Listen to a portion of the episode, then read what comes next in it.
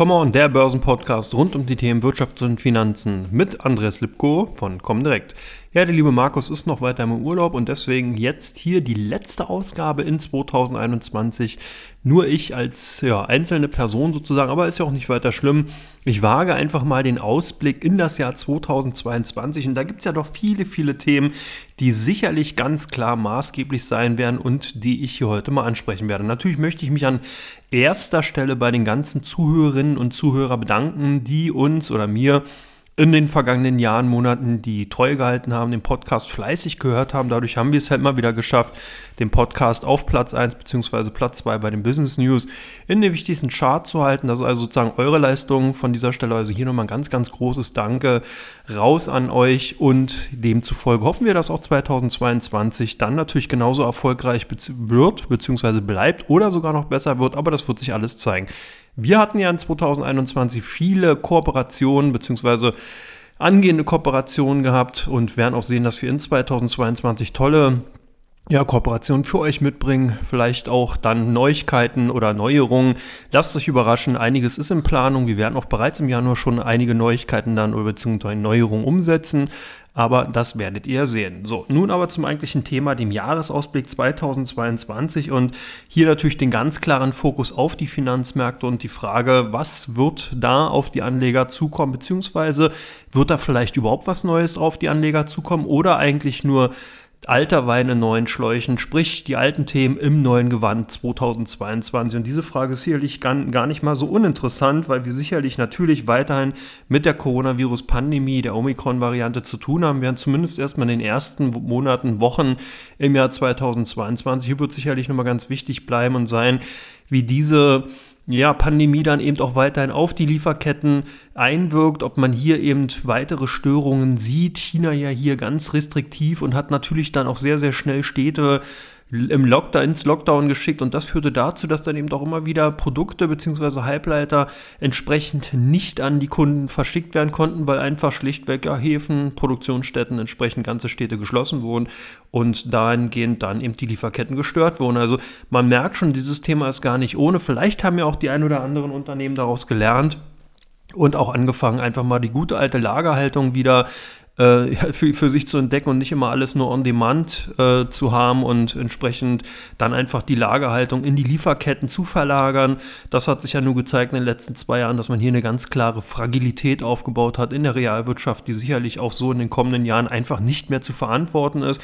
Hier dürften bestimmt die ein oder anderen Manager von großen Unternehmen ganz klar nachbessern und man wird dahingehend dann eben vielleicht sich so dahingehend von diesen alten Strategien, von der alten äh, Aussicht immer wieder oder Suche nach Effizienz verabschieden. Wird sicherlich spannend, wird man dann auch in den ganzen Quartalsberichten sehen, die die Unternehmen im nächsten Jahr vorlegen. Ich denke, das wird sicherlich ein Thema bleiben oder beziehungsweise dann natürlich auch werden diese Änderungen, ob die Unternehmen gelernt haben, ob die Unternehmen dann entsprechend diese Änderungen vornehmen werden. Ganz klares Thema Basiseffekt. Und dieser Effekt sollte gerade im kommenden Jahr nicht außer Acht gelassen werden. Wir werden hier viele Unternehmen sehen, bei dem einfach die Erwartungshaltung der Investoren sehr, sehr hoch ist, wo also hier ganz einfach davon ausgegangen worden ist, dass durch die hohen Wachstumszahlen, die wir eben in 2020-21 gesehen haben, dass die sich halt auch in das kommende Jahr fortsetzen werden. Das heißt, dass 2022 vielleicht ebenfalls hohe Wachstumszahlen ausweisen wird. Und hier ist genau das größte negative Überraschungspotenzial zu sehen. Und hier gucke ich mal so ein bisschen in Richtung gerade der großen US-Technologiewerte, die einfach mit Vorschusslorbeeren überschüttet worden sind, wo eben exorbitant hohe Bewertungsniveaus teilweise entstanden sind. Und jetzt einfach die Frage im Raum steht, ob eben diese Erwartungshaltung erfüllt werden kann, ob eben hier wirklich dann auch die Quartalzahlen das widerspiegeln oder beziehungsweise unterstützen können, was die Investoren eben durch die hohen Co-Steigerungen eben bereits eingepreist haben. Und das wird sicherlich nochmal spannend bleiben und zeigt auch auf, dass unter Umständen gerade im ersten Halbjahr die US-Technologiewerte nicht unbedingt zu den Favoriten gehören werden. Aber darauf gehe ich dann etwas später darauf ein, welche Aktienmärkte, welche Assetklassen in 2020 interessant sein könnten aus meiner Sicht heraus, aber ich gehe jetzt erstmal hier nochmal auf die Einflussfaktoren insgesamt ein. Also ich habe gerade schon den Basiseffekt erwähnt, der sich natürlich dann ganz stark bei den Technologiewerten zeigen wird, aufgrund der sehr hohen Erwartungshaltung, aber eben auch in vielen anderen Bereichen, in den zyklischen Bereichen, bei den Automotive-Aktien, im Chemiebereich oder eben auch beim Maschinenbau. Und da kann es dann eben auch sein, dass dieser Basiseffekt eben auch positive Effekte auf die Aktienkurse hat, wenn man eben hier vielleicht in einzelnen Bereichen einfach auch zu pessimistisch ist. Und hier gucke ich so ein bisschen Richtung Ort Economy, hier gucke ich eben gerade auf die Unternehmen aus dem Automotive-Sektor, die gerade in den letzten Wochen des Jahres 2021 doch relativ stark unter die Räder gekommen sind, wo eben viele Fragezeichen eben in Richtung Wachstumsperspektiven gesetzt worden sind und die sich vielleicht dann im kommenden Jahr in Ausrufezeichen auswandeln können oder umwandeln können und dann mit entsprechenden Wachstumsschüben untermauert werden. Also hier sicherlich ein ganz, ganz wichtiges Thema, was sicherlich kurstreibend bleiben wird. Damit haben wir schon zwei Branchen so ein bisschen mal angekratzt. Wir haben einmal die Technologiewerte, die aus meiner Sicht heraus in 2000, im ersten Halbjahr 2022 nicht unbedingt zu den Favoriten zählen werden. Wir haben zyklische Aktien, jetzt hier mal besprochen, sprich die Automotive-Aktien, die unter uns stellen, gerade im ersten Halbjahr so ein bisschen die Überraschungskandidaten sein können. Dann natürlich, damit diese ganze Börsenparty insgesamt auch weitergehen kann, beziehungsweise vielleicht nicht in dem ganzen, in der Dynamik, wie wir sie jetzt gesehen haben in 2021, sondern ein bisschen geminderter. Vielleicht ist man so weg vom Hardrock, beziehungsweise dann eben vom Techno hin zum eher äh, Slowfox-Musik oder ja, eher gemächlichere Töne. Und da spielen natürlich die Notenbanken ganz klar die erste Geige, nicht nur die erste Geige, sondern hier natürlich auch ganz klar die US-Fed den Status des Dirigenten. Und da erwartet momentan der Markt zwei bis drei Zinserhöhungen im kommenden Jahr. Hier wird natürlich äh, ganz klar darauf geschaut, zwei Zinserhöhungen sind bereits eingepreist, eine im Juli und eine im November 2022 jeweils um 25 Basispunkte. Das heißt, der Markt rechnet damit, dass wir in einem Jahr dann 0,5 Prozent höher stehen werden bei den äh, Leitzinsen in den USA.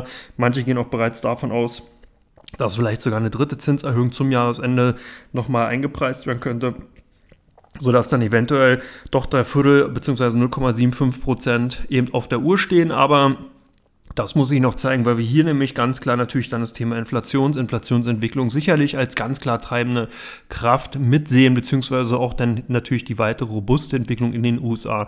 Die Notenbankpolitik, das sogenannte Tapering, das heißt die Abkehr von der expansiven ähm, Geldpolitik, Anleihekäufe werden zurückgefahren, dann im Endeffekt die Zinsen erhöht. Das ist sicherlich ein Thema, was hier ganz klar fokussiert in den USA thematisiert wird.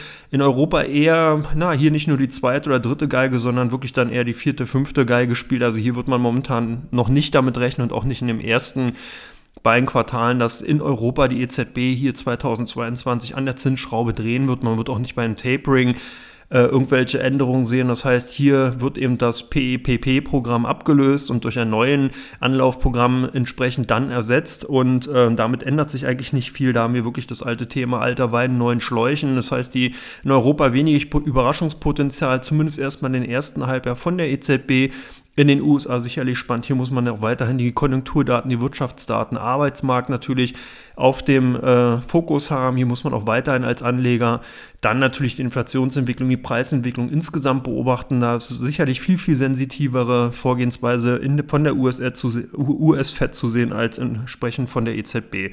Also sicherlich Themen, die auch nochmal ganz spannend sind. Dann äh, haben wir natürlich hier das Thema Inflation. Ich habe es bereits schon gesagt. Ich denke, dass das ein Thema sein wird, was wir ja momentan eher von der Rohstoffseite her gesehen haben. Das heißt, hier haben natürlich die Lieferkettenstörungen dazu geführt, dass gar nicht die ähm, Menge an Rohstoffen entsprechend geliefert werden konnten, die eben dann natürlich nachgefragt worden sind, was dazu führte, wenn man halt einen normalen ähm, Wirtschaftskreislauf bzw. Angebot- und Nachfrageeffekte sieht, höheres Angebot oder beziehungsweise eine höhere Nachfrage und knappes Angebot führt dann natürlich auch zu Preissprüngen. Und wir haben das ja gerade gesehen, dass insbesondere die Preissteigerung bei den Rohstoffen klar von den Terminmarken getrieben waren. Hier ist also der spekulative Charakter natürlich beziehungsweise auch der Absicherungsaspekt sicherlich ganz, ganz weit vorne gewesen. Man hat also versucht, sich über die Terminmärkte entsprechende Kontingente zu sichern und das führte dann zumindest erstmal zu den teilweise sehr, sehr starken Kursausschlägen bei den Energieträgern, bei den auch vielen Basismetallen, die äh, ja doch sehr stark teilweise im Kurswert gestiegen sind und hohe Preisniveaus ausgebildet haben. Hier werden wir eine Beruhigung sehen, weil natürlich dann die zurück zur Normalisierung, das heißt, dass dann einfach das Angebot äh, entsprechend auch die Nachfrage befriedigen kann. Hier gab es ja immer schöne Beispiele gerade von der OPEC Plus, dass es gar nichts gebracht hätte, wenn dieses ja, diese Vereinigung beziehungsweise dann die ölfördernden Staaten entsprechend ihre Förderkontingente vergrößert hätten, weil diese Mengen gar nicht hätten transportiert werden können.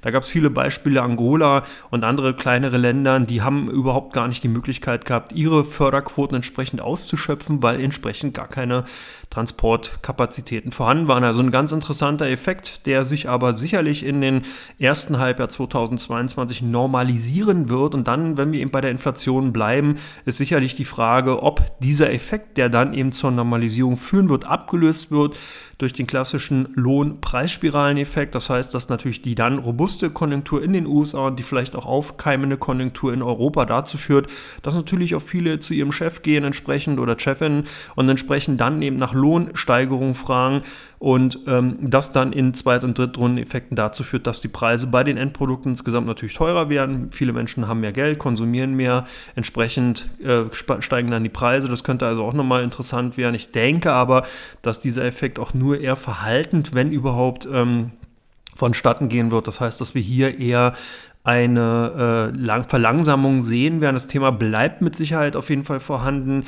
Wir werden also hier auch im kommenden Jahr immer wieder mal zumindest ein relativ hohes Inflationsniveau sehen von den äh, Ausgangssituationen 2020, 2021. Aber ich glaube, dass die Dynamik auch hier in den Preissteigerungen und gerade eben initiiert von den Rohstoffpreisen eher abnehmen wird. Das heißt, dass wir hier eine, ja, vielleicht eher eine Konsolidierung auf hohem Niveau sehen. Eine Rückkehr jetzt erstmal wirklich ein schlagartiges Abnehmen von den Preissteigerungen sehe ich derzeit nicht, sondern hier ist wirklich eher die Tendenz, dass wir zumindest in den kommenden Jahr 2022 auf dem Niveau bleiben werden.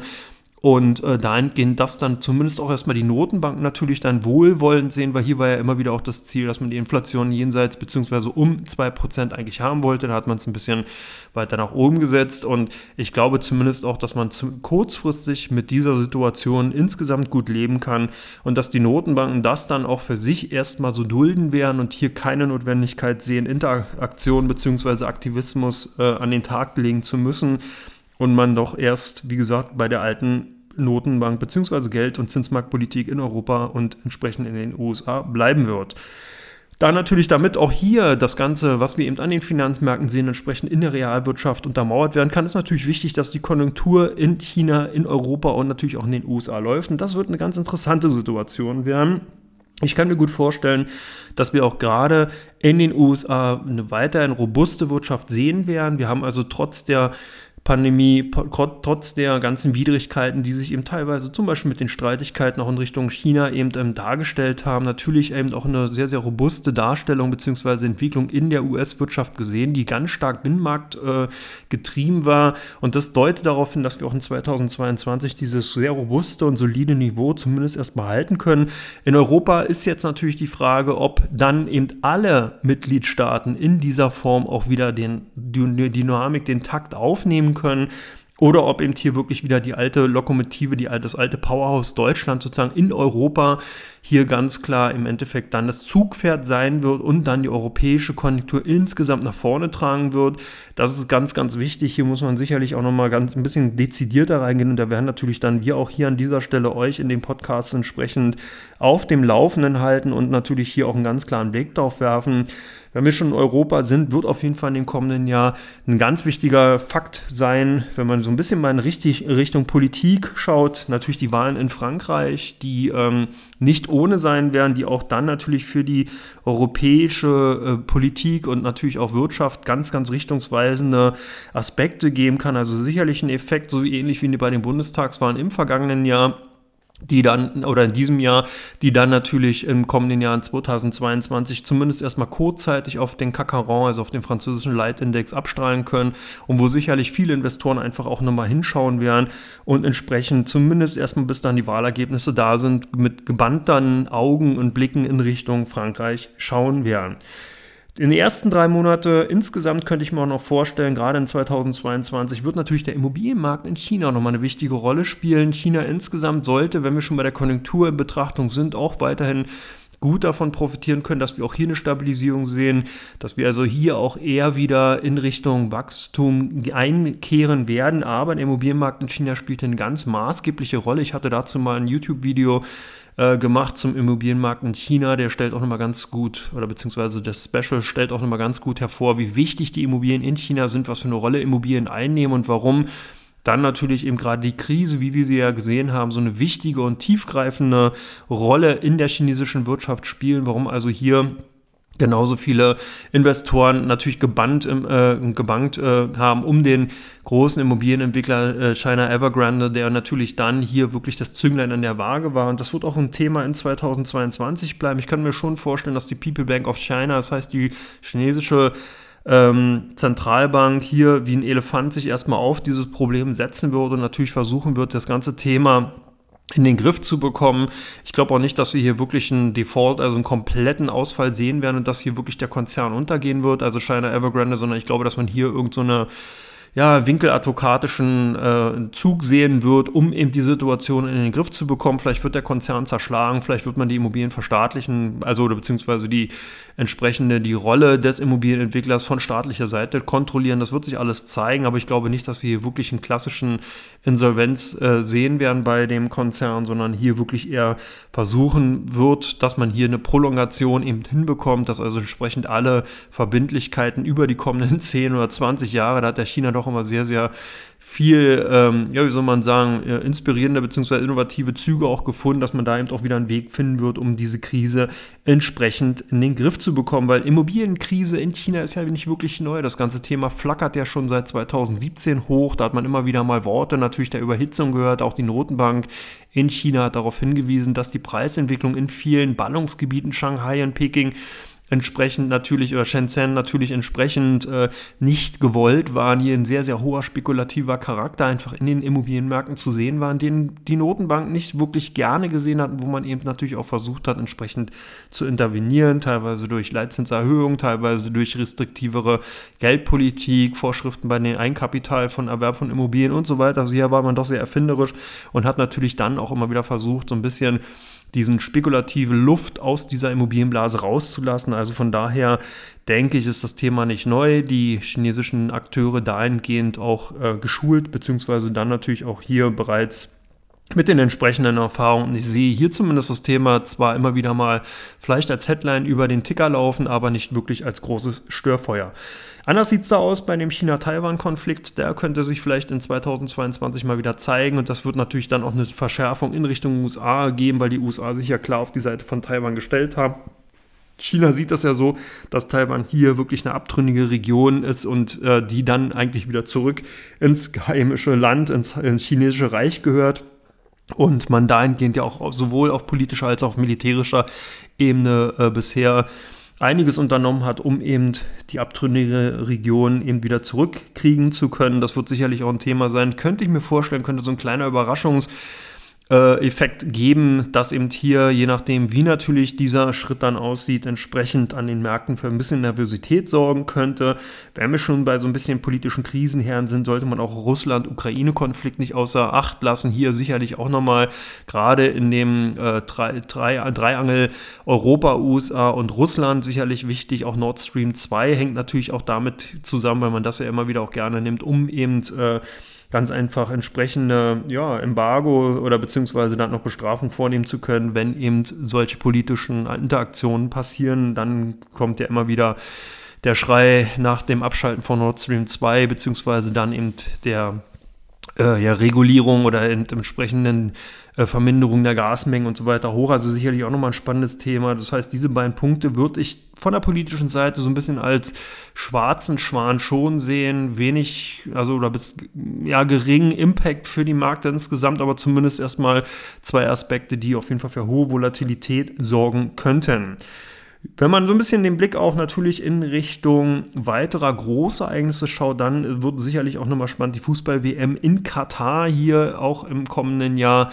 Auch nicht ohne Kritik im Vorfeld und da bleibt es natürlich spannend, ob es hier gelingt, eben tatsächlich ein ja, das Wüstenmärchen eben in 2022 realisieren zu können. Sicherlich auch ganz spannend für die Sportartikelhersteller Nike, Puma, Adidas und Essex und all die anderen Sportartikelunternehmen, die eben, oder Textilunternehmen, die davon natürlich dann profitieren. Sicherlich auch spannend die Olympischen Winterspiele in China, die entsprechend auch im Vorfeld jetzt ja schon für politischen Druck bzw. politische Diskussionen gesorgt haben. Einige Länder haben ihre Teilnahme bereits abgesagt, andere haben sich noch nicht so richtig geäußert, haben aber eben dahingehend schon natürlich auch ähm, entsprechend Drohgebärden äh, dann in Richtung China geschickt und mit Absagen gedroht. Also hier sicherlich auch nochmal ein, ein sportliches Ereignis, wo man eben sehen muss, ob sich hier dann eben eher die politischen Interessen durchdrücken können und dann eben die sportlichen Interessen in den Hintergrund treten oder ob man eben hier wirklich dann tatsächlich ein sportliches Großereignis sieht, wie äh, ja letztens ja schon auch in Japan entsprechend. Aber ich kann mir auch hier vorstellen, aufgrund der Restriktionen, die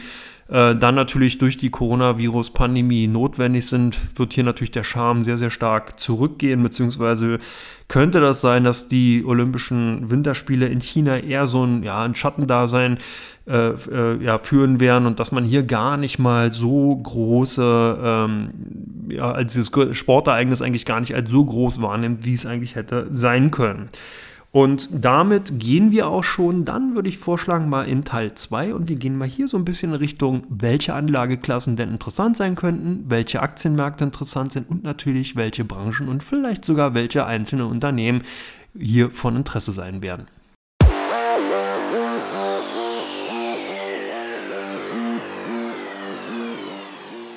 Ja, herzlich willkommen zurück zu Teil 2 von Come On und jetzt gehen wir etwas tiefer rein. Wir haben im ersten Teil, habe ich euch ja ein bisschen erzählt, was so aus meiner Sicht heraus die große Gemengelage eben aus der Metasicht sein könnte. Jetzt steigen wir etwas tiefer ein und gucken uns mal so ein bisschen genauer an, welche Anlageklassen interessant sein werden oder können und natürlich welche Regionen, welche Länder speziell hier dann wirklich ja, vielleicht die Gewinner und welche eher so ein bisschen die Verlierer sein können. Insgesamt würde ich sagen, ja, ich habe in Teil 1 schon darauf hingewiesen, dass die Notenbanken gerade in den USA eine ganz, ganz wichtige Rolle spielen werden, dass wir das Thema Inflation haben, was beobachtet wird und natürlich hier dann eben als dritter Punkt die Konjunkturentwicklung.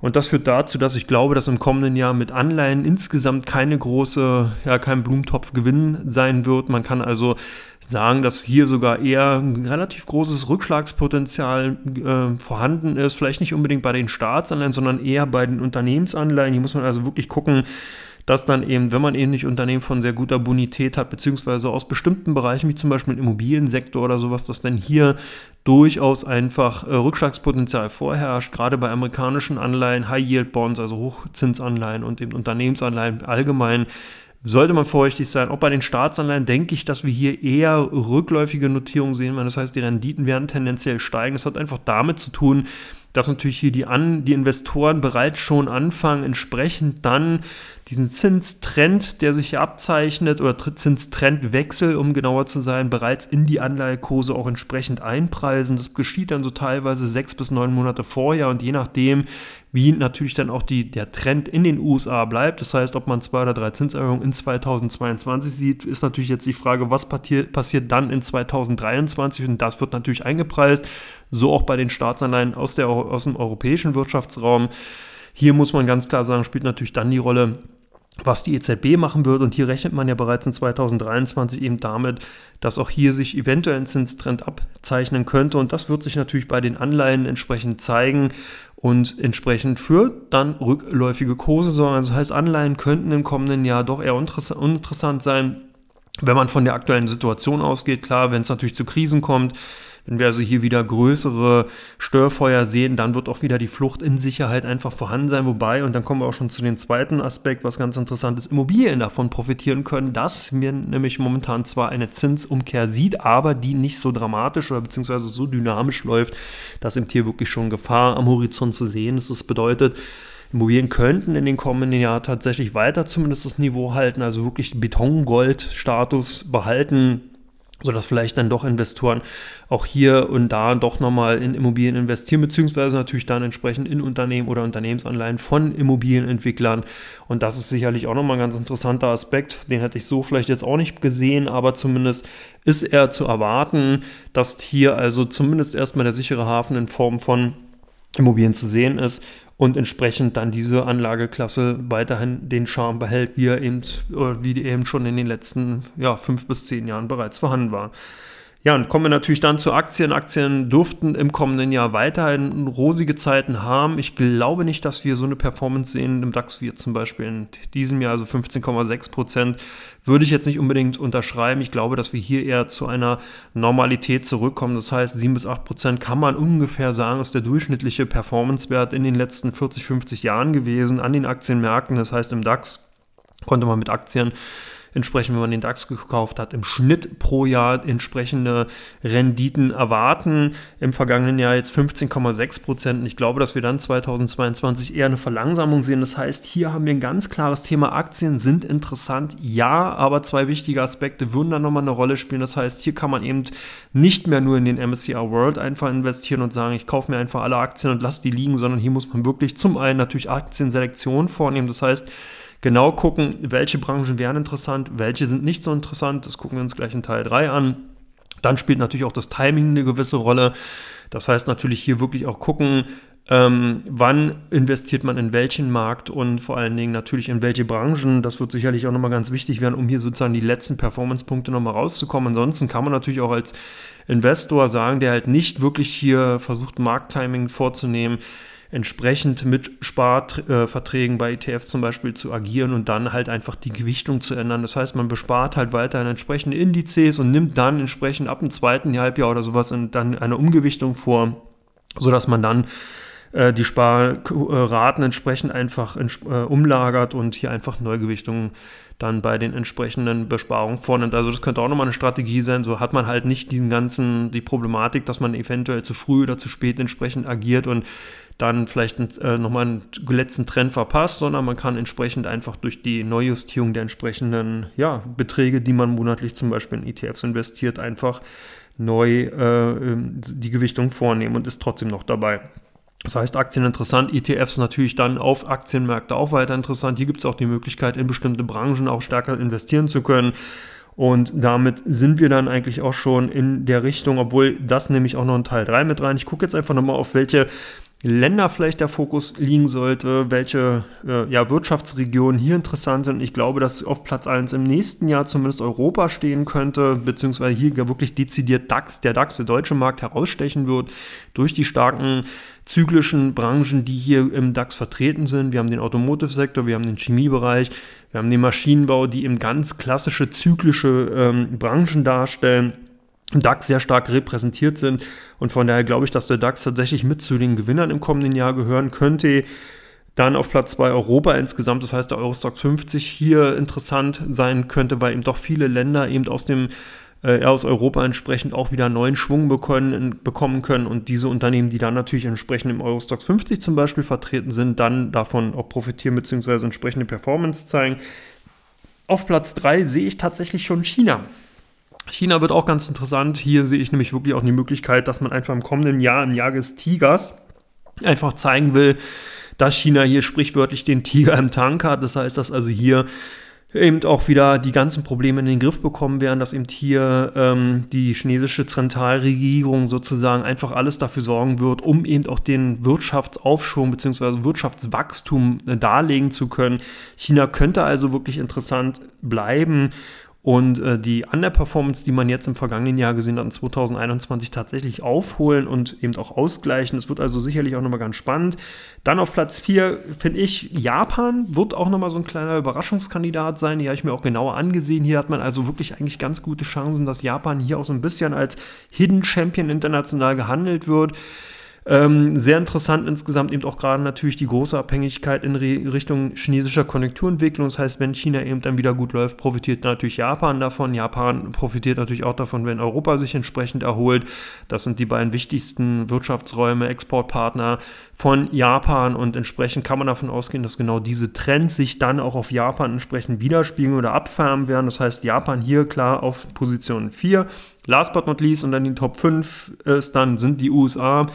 Hier denke ich, wird eben gerade die große Gemengelage insgesamt, die, der starke Einfluss der Technologieunternehmen eben in den kommenden, in den letzten Jahren, die jetzt dann in den kommenden Jahren nicht mehr so stark sein wird, eben auch davon oder beziehungsweise schon stark bleiben wird, aber eben die Performance nicht mehr so stark ist, so ist es richtig formuliert, natürlich dafür Sorge tragen, dass die Gewichtung der Technologiewerte, die ja in den letzten Jahren sehr groß war und natürlich, wenn diese dann gut gelaufen sind, auch entsprechende Kurssteigerungen bei den S&P 500 und Nasdaq hervorgerufen haben, dass sich das in den nächsten Jahr, zumindest im ersten Halbjahr, umkehren könnte. Ich habe ja bereits im Teil 1 davon gesprochen, dass eben hier einige negative Basiseffekte eben auf die äh, Investoren und Anleger warten könnten. Und die könnten dann so ein bisschen der Bremsklotz sein, sodass ich annehme, dass die USA, der Aktienmarkt in den USA zwar insgesamt gut laufen wird, das heißt der S&P 500 wird auch ein ordentliches Aktienjahr hinlegen, aber bei weitem nicht mehr so stark wie in den letzten beiden Jahren, wie in 2020 und 2021, sondern eben eher mit angezogener Handbremse und dahingehend eher weniger als eben die vorangenannten Länder und ja, demzufolge eher auf Platz 5 ist. Das heißt also hier ganz klar eben diese meine Favoritenreihenfolge, die Emerging Markets auf Platz 6. Hier muss man eben sehen, dass einfach diese ja, die vielen Fragezeichen, die eben teilweise noch da sind, sich natürlich wesentlich stärker in den Emerging Markets gezeigt haben und natürlich auch hier für viel Unsicherheit gesorgt haben. Natürlich gucken große Investoren einfach dahin, dass man eben auf liquide Werte, auf liquide Märkte setzt und nicht versucht oder beziehungsweise dann eben in Versuchung kommt, hier auf illiquide äh, Unternehmen oder Märkte zu setzen, wo man dann natürlich sehr, sehr hohe Volatilität, sehr viel Risiken hat und entsprechend schwieriger rauskommt. Und darunter werden Emerging Markets in, zumindest erstmal in der ersten Jahreshälfte leiden, wobei ich auch hier glaube, zum Ende hin von 2022 könnten das ein oder andere Emerging Market so ein bisschen, ja, wie soll man sagen, doch den Charakter haben, dass man hier vielleicht umschichten könnte. Ich würde hier so mal in Richtung Brasilien schielen, wo eben doch jetzt die Perspektiven, die Annahmen eben von vielen Analysten einfach sehr, sehr düster sind, wo man eben davon ausgeht, dass hier noch, äh, dass es im kommenden Jahr nicht so gut läuft. Das ist natürlich die Sichtweise, die man jetzt für das kommende Jahr hat. Ich glaube aber, dass man in den kommenden sechs Monaten schon eine Aufhellung sehen wird, die sich dann vielleicht bereits schon zur zweiten Jahreshälfte zeigen wird. Und da merkt man schon, also auch hier Thema Timing, könnte eben dafür Sorge tragen, dass zumindest erstmal DAX und europäische Werte im ersten Halbjahr interessant bleiben, chinesische Werte entsprechend fürs gesamte Jahr, Japan entsprechend fürs gesamte Jahr USA ganz klar Ort Economy im ersten Halbjahr, dann vielleicht die Technologiewerte im zweiten Halbjahr interessant sind. Und bei den Emerging Markets sehe ich hier wirklich dann erst dritte, vierte Quartal 2022 als möglichen Zeitpunkt, wo man eben dann doch mal das ein oder andere Auge eben entsprechend in Richtung Tigerstaaten, in Richtung eben südamerikanische Länder auch mal legen kann, Mexiko hier vielleicht, äh, Brasilien und entsprechend dann dort investieren kann. Hier auch natürlich die große Abhängigkeit in Richtung Rohstoffe und dann sind wir auch schon bei der vierten Anlageklasse und die Rohstoffe insgesamt Commodities.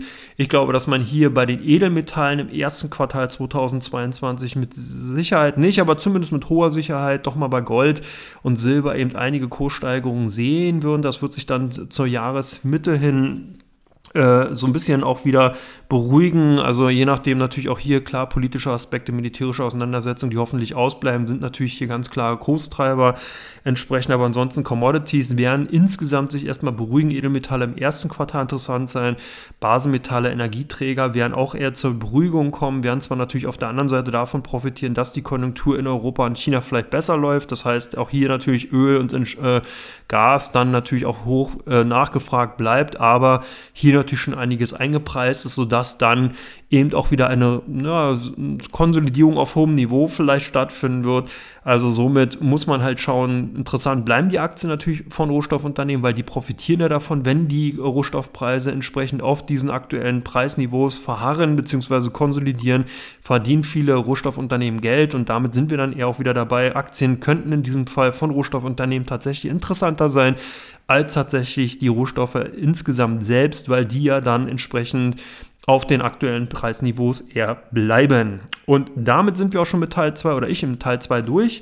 Ihr hier so mal ein bisschen dezidierter reingeschaut und dann gucken wir uns doch mal in Teil 3 die Branchen an und äh, werden mal sehen, welche interessant sein können.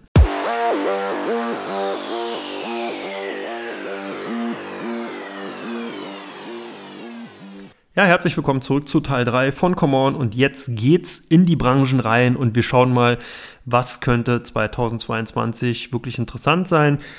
Und hier kommt die, äh, der erste Favorit wäre die Alt Economy und hier Automotive, Maschinenbau und Chemie und da kann man eben wirklich sagen, länderübergreifend wird das erste Halbjahr genau für die zyklischen Unternehmen aus Europa, aus Japan und natürlich auch aus China interessant sein. China könnte noch zusätzlich Technologieunternehmen äh, hier hervorbringen, die entsprechend auch davon profitieren können. Aber hier die Branchen, zyklische Branchen, wie gesagt, Automotive, ähm, Chemie und Maschinenbau im, in den ersten sechs Monaten interessant. Starker Fokus Europa äh, und Japan, China eben entsprechend dann aufs ganze Jahr gesehen. In den USA wird da auch nochmal eine Abfärbung stattfinden, weil natürlich hier die Wirtschaftsentwicklung auch für zyklische Branchen erstmal spricht.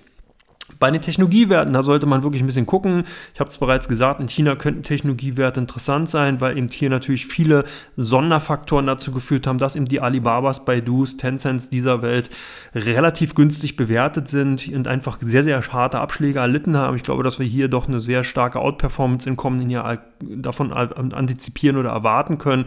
Und die wird sich dann natürlich in den ersten sechs Monaten zeigen. Insgesamt bleiben die Werte aber interessant. Chinesische Technologiewerte könnten wirklich hier äh, ein ganz interessanter Faktor bleiben. Aber auch äh, ganz klar, man muss halt sehen, dass ich hier auch nicht alles auf eine Karte setzen würde, sondern insgesamt natürlich immer wieder eine sehr breite Steuerung einfach vornehmen würde.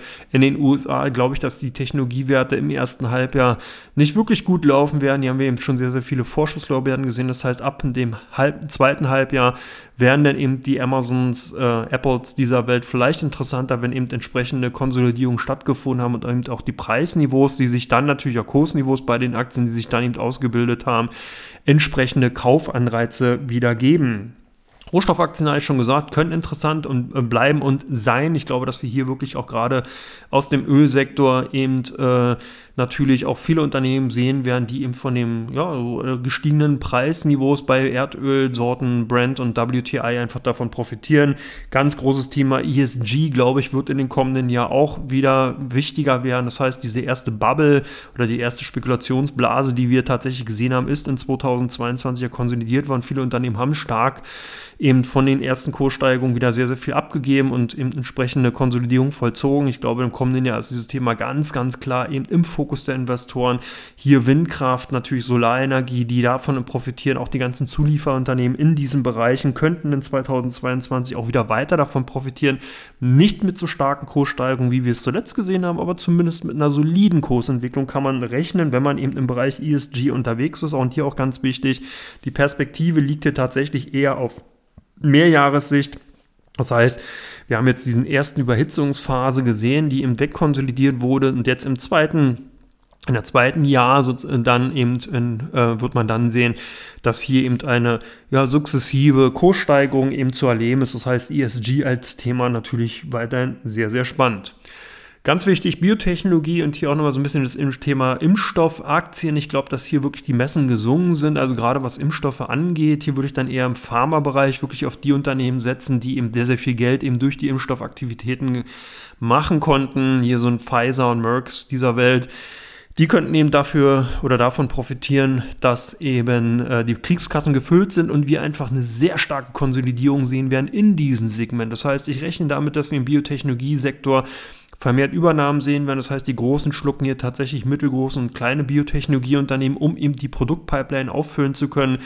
Die Onkologie bzw. die äh, Krebspräparate, Biotechnologie, alle, die sich in diese Richtung äh, dann eben beschäftigen, werden sicherlich in den Fokus rücken. CRISPR ist natürlich auch eine ganz, ganz wichtige Technologie, die zunehmend eben auch interessanter wird, wo es vielleicht noch ein bisschen braucht, um eben hier auch Marktreife erlangen zu können, aber zumindest erstmal im Fokus bleibt. Aber hier ist ganz wichtig Aktienselektion, auch vielleicht dann eher in Richtung wirklich größer aufgestellte ETFs zu gehen. Hier kann man ganz schnell auch mal den Griff ins Klo haben, dass man eben ein Unternehmen holt oder im Depot hat, was zumindest erstmal ganz interessant ist, dann das Präparat auch vielleicht nicht die Phasen 2 und 3 kommen und entsprechende Kursschwankungen bzw. Kursverluste eintreten. Also hier wird es sehr, sehr schwer, hier muss man sich sehr heftig eben einarbeiten.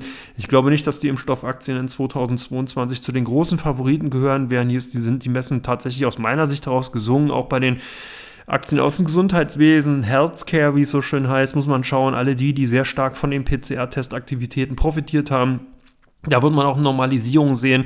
Das heißt, viele Investoren gehen einfach davon aus, dass einfach hier die Testaktivitäten rückläufig sein werden und dass natürlich die Unternehmen nicht mehr diese hohen Wachstumszahlen aus den kommenden, aus den vergangenen Jahren haben werden für die kommenden Jahre. Also von daher muss man hier ein bisschen Vorsicht walten lassen. Ganz interessant wären Finanzaktien. Wenn man hier also mal in Richtung USA schaut, wo eben der, der Zinstrend eben zu sehen ist, das heißt die Trendwende in der Zins- und Geldmarktpolitik, dann ist das zumindest erstmal gerade bei den kreditgebenden Instituten, das heißt, die einen starken Fokus aufs Privatkundengeschäft, Privatkreditgeschäft haben, die könnten davon profitieren. Und ich glaube, dass dann eben auch hier Banken, die vielleicht sowohl im Investmentbanking als auch auf der kreditgebenden Seite unterwegs sind, eben im ersten Halbjahr hier doch ganz gute Performance erzielen können, weil eben diese Banken natürlich auch gerade auf der kreditgebenden Seite von den Zinsspread entsprechend profitieren und die höher das Zinsniveau ist, desto größer kann dann auch der Zinsspread entsprechend ausgeweitet werden bei den Instituten. Und äh, ich glaube, dass dann hier der ein oder andere Blick mal in Richtung Wells Fargo, Bank of America zum Beispiel oder Citigroup interessant sein könnte, wenn man in die USA geht. Hier äquivalent in Deutschland natürlich Deutsche Bank, Commerzbank. Wobei man hier natürlich gucken muss, klar, ich arbeite ja im weitesten Sinne bei der Commerzbank und ähm, von daher ist das jetzt keine, natürlich keine Aktienempfehlung, das dürfte ich jetzt auch gar nicht machen, aber nur mal ein Hinweis, in welche Richtung das geht. Das heißt, wo man den Fokus einfach mal drauf haben könnte und äh, welche Institute damit gemeint sind, die eben, wie gesagt, in Richtung äh, kreditgebende Institute, also klassische Universalbanken, wie man sie früher hat, eben hat. Und da gibt es ja in Deutschland nicht mehr allzu viele, wenn man auf europäischer Ebene guckt. Da gibt es doch einige mehr, eine BNP, Societe Generale und äh, all diese Credit Agricole, die eben hier doch sehr gut eben positioniert sind, viel Geld verdient haben und entsprechend in sowohl auf der Investmentbanking-Seite als auch natürlich auf der kreditgebenden Seite unterwegs sind. Wobei, wie gesagt, auch hier zu sehen ist, Europäische Banken erst zum Jahresende, amerikanische Banken zum Jahresanfang, weil eben der Zinszyklus in Europa tendenziell eher zum Jahresende hin sich wechseln wird. Das heißt, wenn man hier zum Jahresanfang auf europäische Banken setzt, dann hat man vielleicht doch mehr Exposure, also mehr Risiko im Depot als wirklich Chancen. In den USA genau andersrum, da ist es eher noch früher. Das heißt, hier hat man, merkt man also schon, da kann man sich doch die ein oder andere Handelsstrategie selber zusammenbasteln und das ist ja auch im Endeffekt der Sinn und Zweck der heutigen Ausgabe gewesen. Und damit bin ich auch schon am Ende. Ich kann natürlich nicht alle Themen in der absoluten Tiefe eben hier zusammentragen, sonst würde der Podcast, Podcast wahrscheinlich drei Stunden dauern. Aber ich hoffe, ich habe euch hier zumindest mal was Kurzweiliges präsentiert, euch ein paar Ideen mitgegeben, ein paar Namen auch mal genannt, natürlich, wo man mal hinschauen könnte, die natürlich eine exemplarische, nicht als Kaufempfehlung, ganz klar. Das funktioniert ja so nicht, sondern im Endeffekt wirklich nur als kleiner Hinweis, wo die Investoren drauf schauen, wo ihr drauf schauen könnt und wie sich das kommende Jahr entsprechend entwickeln kann.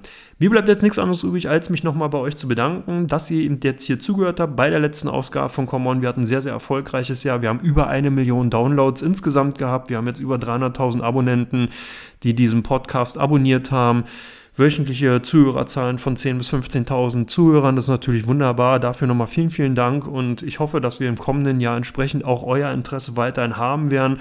Wir arbeiten wirklich daran, euch noch mehr Service entsprechend liefern zu können. Ihr könnt überrascht sein oder beziehungsweise könnt euch freuen und werdet überrascht sein, so rum. Und mir bleibt jetzt nichts anderes übrig, als euch allen viel Gesundheit, viel Erfolg und Glück und natürlich auch Zufriedenheit für 2022 zu wünschen. Ich freue mich drauf und wünsche euch alles Gute. Macht's gut, bis dann.